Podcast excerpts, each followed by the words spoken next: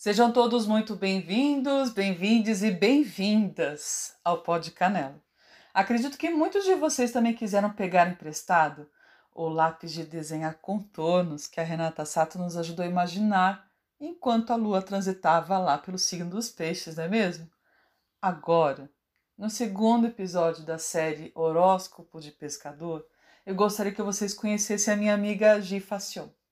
A Gi é astróloga e instrutora de yoga. E eu queria contar para vocês que ouvir e ler os horóscopos dela nos ajuda a lembrar de respirar melhor e de mover o nosso corpo. Eu não sei como é que ela faz isso, mas acontece, gente, é verdade.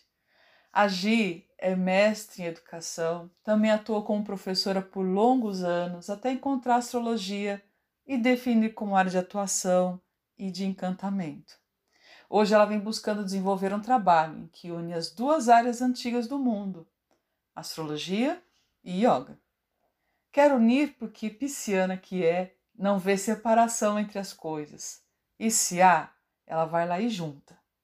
Também não poderia se dedicar a um só caminho, porque ela tem o meio do céu em gêmeos e duplica a vida e as narrativas, mostrando que viver é multiplicidade. Para encarar esse desafio, nada como tomar a coragem para si, tomada emprestada então dessa lua em Ares, porque ela não desiste fácil e encontra nas palavras a ferramenta necessária para romper qualquer obstáculo, qualquer separação. Mas nunca, nunca sem sorrir com os olhos.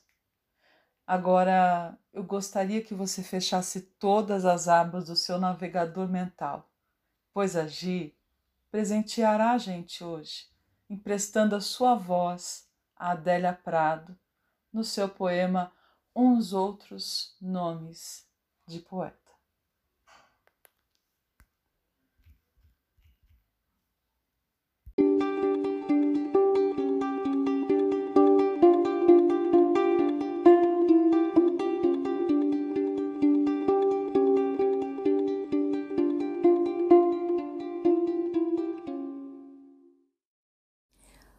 Uns outros nomes de poesia. Adélia Prado. Queria uma cidade abandonada para achar coisas nas casas, objetos de ferro, um quadro interessantíssimo na parede, esquecidos na pressa. Mas, sem guerra aparente e com a vida tão cara, quem deixa para trás uma agulha sequer? Eu acho coisas é no meu sonho no rico porão do sonho, coisas que não terei. Toda a vida resisti a Platão, a seus ombros largos, a sua república aleijada, donde exilou os poetas. Contudo, erros de tradução são ordinários. Eu não sei grego, eu não comi com ele um saco de sal.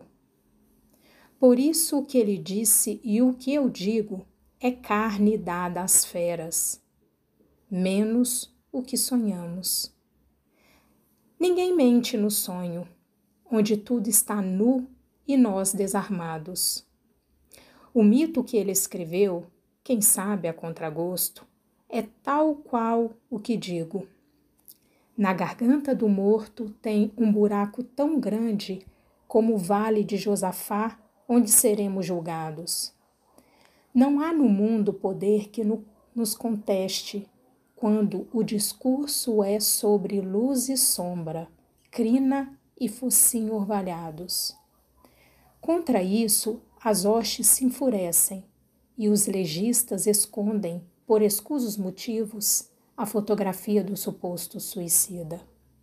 Ah, mas o amor em que não creem continua impassível, gerando sentenças justas, gerando bênçãos, amantes, apesar do morto e seu pescoço arruinado.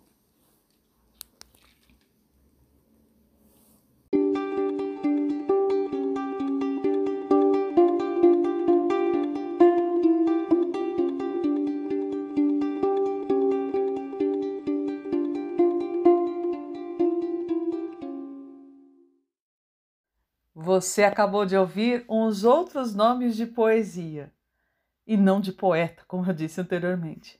Esse é uma poesia de Adélia Prado, a nossa sagitariana mineira, que eu gostaria muito que você conhecesse.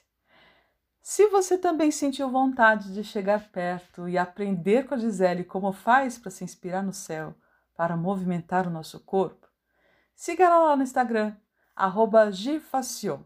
Vou soletrar. G-I-F-A-C-C-I-O-N.